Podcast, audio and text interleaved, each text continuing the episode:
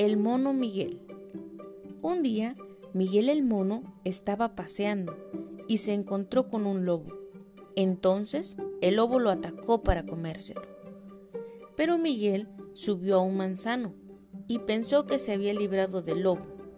Pero la rama donde se sentó se rompió y cayó al suelo, y el lobo se lo comió.